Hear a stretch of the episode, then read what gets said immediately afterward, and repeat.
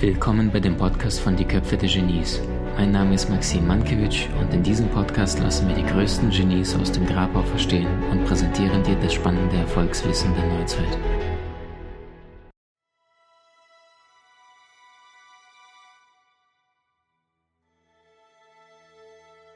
es die Entscheidungen besser zu treffen. Ähm, also pass auf, im Grunde genommen, jedes Mal, wenn du keine Entscheidung triffst, dann verlierst du Zeit, dann verlierst du Nerven, dann bist du am Ende so zappel, Philipp, dass du gar nichts mehr weißt und am Ende bist du komplett durch, du bist K.O., du merkst, du hast keinen klaren Gedanken, den du mir gerade ausdenken kannst. Deswegen A, Entscheidungen am Morgen denken. B, ähm, eher eine rationale Lösung, sprich mit Menschen in deinem Umfeld wenn es geht, möglichst viele Perspektiven und nicht den einen und schon gar nicht den, der keine Ahnung hat. Also frag keine Menschen bezüglich der Beziehung, die tagtäglich One-Night-Stands haben, aber noch nie eine längerfristige Beziehung hatten. Du würdest ja auch nicht einen Menschen mit 170 Kilo, nicht Muskelmasse, sondern Fettleibigkeit nach Gesundheitstipps fragen. Ähm, oder jedes Mal, wenn ich in eine Bank gehe, dann werde ich fast schon überfallen. Äh, Herr Mankiewicz, Sie möchten doch sowieso Sie möchten doch bestimmt, dass Sie später mal finanziell besser drauf sind als aktuell. Ähm, und ich will es gar nicht wissen. Und die Frage, die ich mir dabei auch stelle, wie kann mir ein Bankmitarbeiter ähm, erzählen, wie ich mein Wohlvermögen vermehre, also Wohlstand vermehre, der selbst keinen Wohlstand hat? Also das heißt, wenn mir ein Vermögensberater ankommt und sagt, hier, äh, Herr Mankiewicz, möchten Sie das, das oder das, dann ist meine erste Frage, haben Sie denn Vermögen? Wie kann es sein, dass Sie jetzt in diesem Job hier sind und mich beraten wollen, obwohl sie nicht mehr Geld haben als ich. Das heißt, schau auf die Menschen, die den Weg gelaufen sind. Walk the talk. Und das heißt, jedes Mal, wenn du keine Entscheidung triffst, verlierst du sehr, sehr viel Energie, Lebenszeit und verschiebst meistens auch den Schmerz auf später. Und erfolgreiche Menschen treffen Entscheidungen relativ zügig. Nicht erfolgreiche Menschen grübeln, grübeln, grübeln. Deswegen sage ich auch immer, erfolgreiche Menschen haben Ergebnisse, nicht erfolgreiche Menschen haben lebenlang Worte und Wünsche. Und ganz ehrlich, Freunde, wir labern so oft so viel. Wir haben schon so viele Menschen in diesem Leben Versprechen gehalten und diese Versprechen haben oft ein Monat, manchmal zwei Monate, manchmal drei, vier, fünf, sechs Monate gehalten. Nur also ich weiß, ich frage mich immer, wie, wie es gelingt, dass Menschen etwas behaupten können, voller Überzeugung. Also ich, praktisches Beispiel. Ich habe Menschen schon im Team gehabt, die reingekommen sind, die gesagt haben, ey Maxim, am besten lebenslänglich und so weiter. Und dann vergeht ein Monat, dann beobachte ich sehr, sehr intensiv den Menschen, dann vergeht zwei Monate und dann merkst du auf einmal, kann ich bitte ein bisschen weniger davon machen, ein bisschen weniger davon machen und dann nur noch sich Rosinen rauspieksen, sich zurücklehnen und sagen, so Maxim, äh, ja ich weiß noch nicht, soll ich das oder das oder das. Also ganz ehrlich, mit so einer Einstellung, ich bin eigentlich fast schon ein bisschen froh darüber, das klingt jetzt böse, aber diese, dieses Rumeiern, dieses nicht klare Linie ziehen und sagen, all in, das ist das Prinzip, das ist die einzige Möglichkeit aus meiner Sicht, wenn du wirklich große Dinge im Leben vorhast, dann all in und go.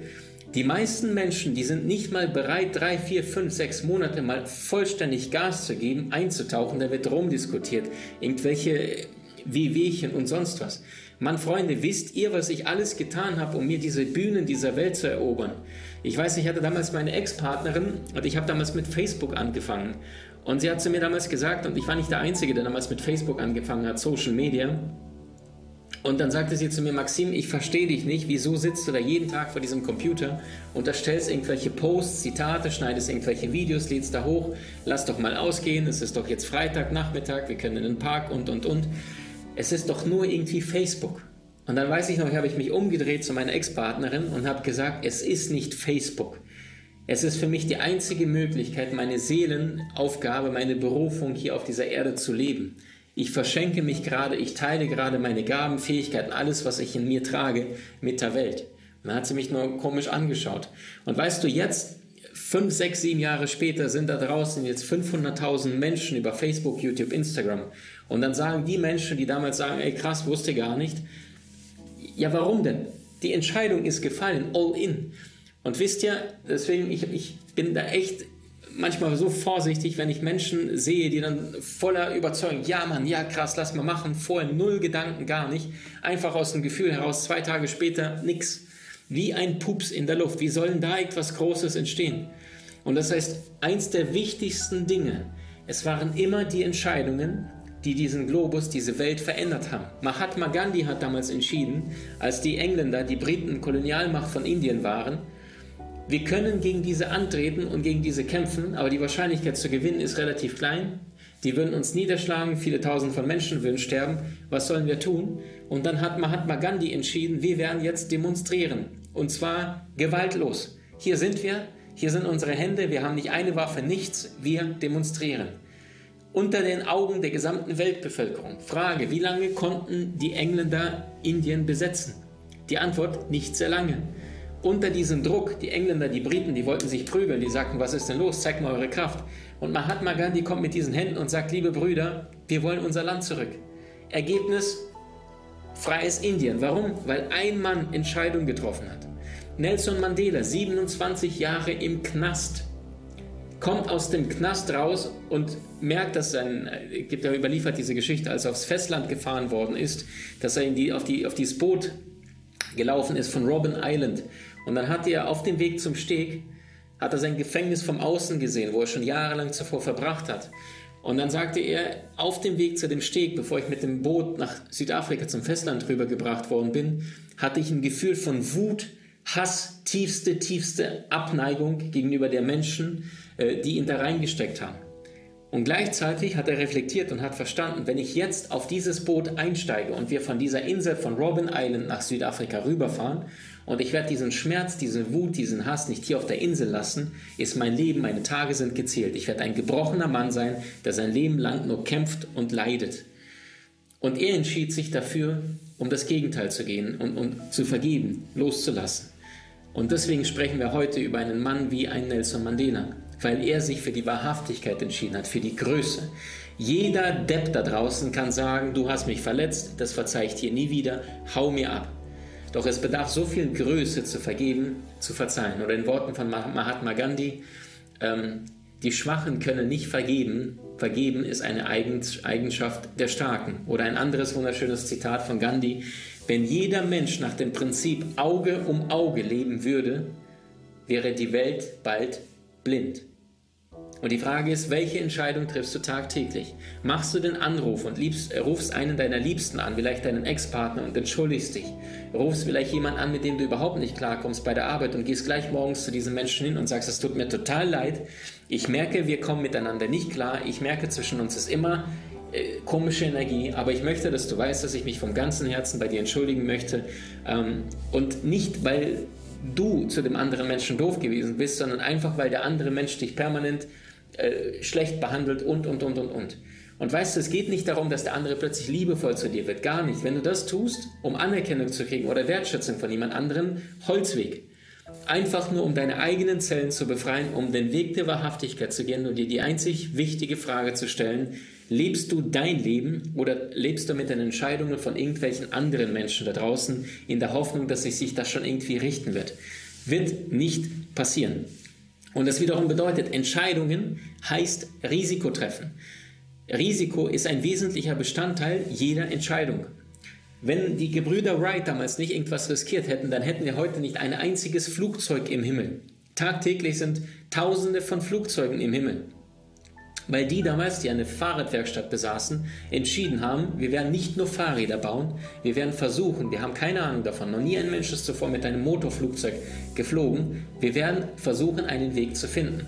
Und dann 1904, glaube ich, war das, die haben alles, was sie bei, Fahrrad, äh, bei der Fahrradwerkstatt gelernt haben, haben sie alles umgesetzt und haben das alles ihr Wissen bezüglich Leichtbauweise, ähm, äh, die, die, die Kettenantriebe, also sie haben Ketten gebaut um die Propeller herum ähm, und auch Aluminium, haben sie alles genutzt, auch, auch äh, äh, diese, diese Luftantrieb, also diese, diese ähm, Luftbeschaffenheit wie beim Fahrrad, dass es möglichst wenig Widerstand haben, haben sie alles auf die Flugzeuge entsprechend umgemünzt.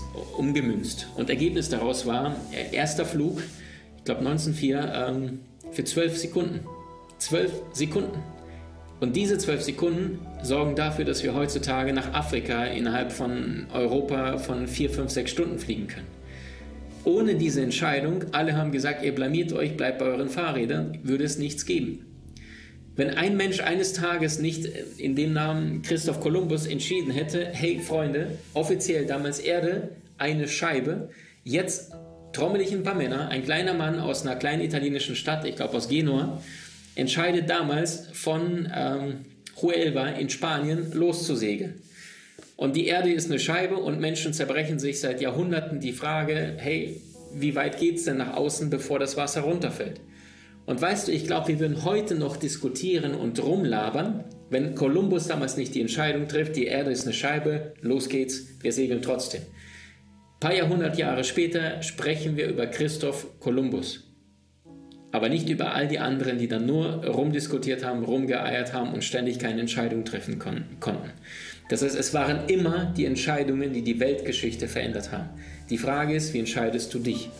Und die Frage ist, wie gelingt dir eine bessere Entscheidung? Und die Antwort lautet, es gibt viele Möglichkeiten. Eins der Möglichkeiten ist beispielsweise, du schnappst dir ein Blatt Papier, das Blatt Papier halbierst du entsprechend.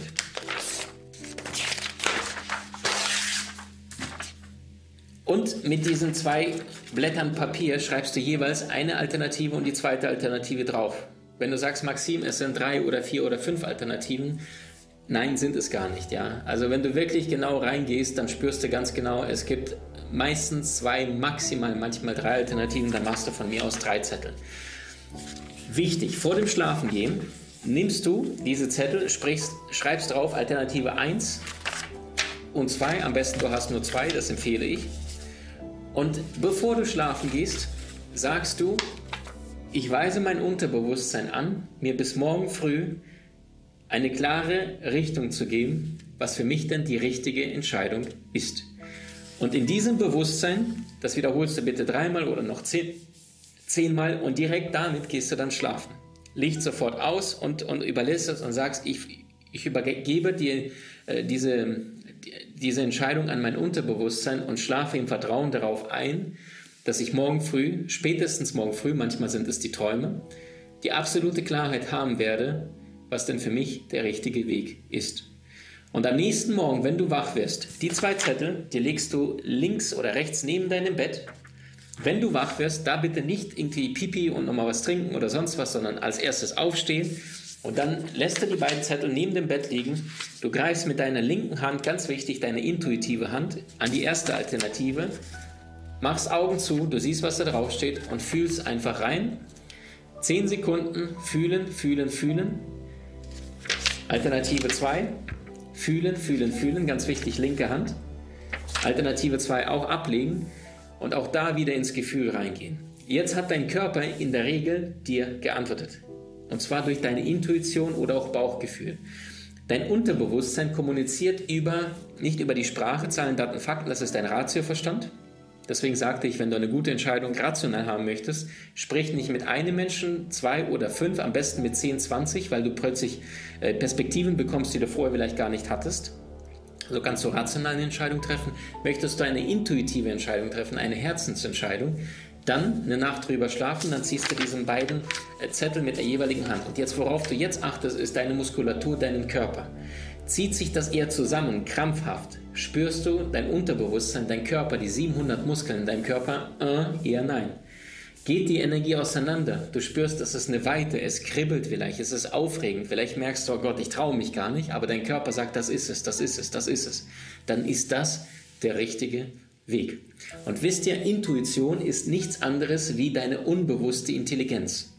Die großen Schachspieler da draußen, ähm, die haben schon so viele Tausende von Partien gespielt und das ist jedes Mal, wenn sie ein Schachbrett vor sich sehen, dann haben sie intuitiv, weil sie schon Tausende von Züge immer wieder gemacht haben, jahrelang geübt haben, dass sie genau intuitiv wissen, wenn das Brett gerade so steht, wenn, wenn die Dame auf dem Feld steht und der Bauer auf dem Feld und Pferd ist da, dann ist die klügste Entscheidung intuitiv diese hier. Das ist meistens unbewusste Intelligenz, weil sie Jahre, Jahrzehnte lang immer wieder Entscheidungen getroffen haben.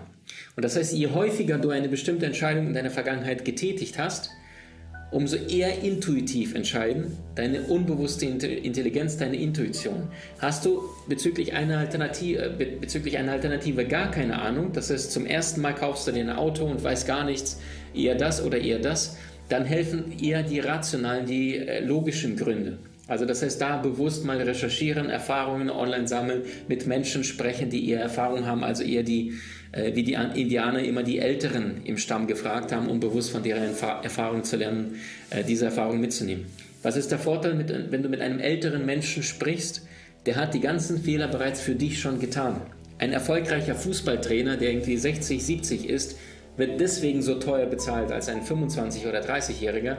Ja, weil er die Fehler vorher schon getan hat. Der Verein kauft diesen Fußballtrainer ein für zwei, drei Jahre Vertrag, damit dieser erfahrene Fußballlehrer diese Fehler nicht mehr tut. Sie haben seine Fehler quasi mitgekauft und deswegen zahlen sie ihm so deutlich viel mehr Geld. Erfahrung kannst du nicht kaufen, Erfahrung kannst du auch nicht lernen, du kannst sie nur machen.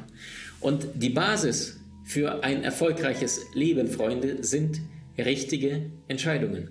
Wie bekommst du richtige Entscheidungen? Die Antwort lautet durch Erfahrung. Doch wie bekommst du Erfahrung? Und die Antwort lautet durch falsche Entscheidungen. Stichwort Fußballlehre. Und das wiederum bedeutet, scheitere schneller oder noch besser, überlasse das Scheitern anderen, Älteren und lerne von ihrer Erfahrung. Wenn du das tust, was erfolgreiche Menschen tun, wirst du ebenfalls sehr erfolgreich werden. Wenn du das vermeidest, was erfolgreiche Menschen vermeiden, kannst du nicht scheitern. Es ist nicht möglich. Punkt. Es ist möglich, aber die Wahrscheinlichkeit ist dann nur noch 1 zu 1000, während vorher die Wahrscheinlichkeit zu scheitern bei 40 oder 60 Prozent lag. Und das heißt, wenn du eine Entscheidung getroffen hast, wenn du einen Punkt in deinem Leben gesetzt hast, dann mach im Nachhinein keinen Komma daraus. Entscheiden bedeutet, bis dass der Tod euch scheidet. Ein Ja und ein Nein. Verliebe dich in deine Entscheidung und das Allerwichtigste, bereue nicht hinterher.